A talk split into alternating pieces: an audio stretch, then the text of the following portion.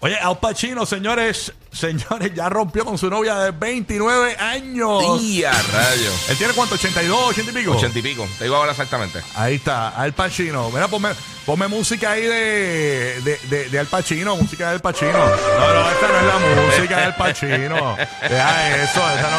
Mira, quita, que me pusiera el padrino, era el padrino, manín. Mira, 8383. 8-3 tiene el Pacino, pues, 83 señores. añitos. Ha roto, señores, con su novia. Eh, Al Pacino y su novia de 29 Ya, años rayo. terminaron eh, Nor- al, al- Alfa- al- Alfala, se llama ella. Sí. Eh, y pide la custodia de su hijo de tres meses.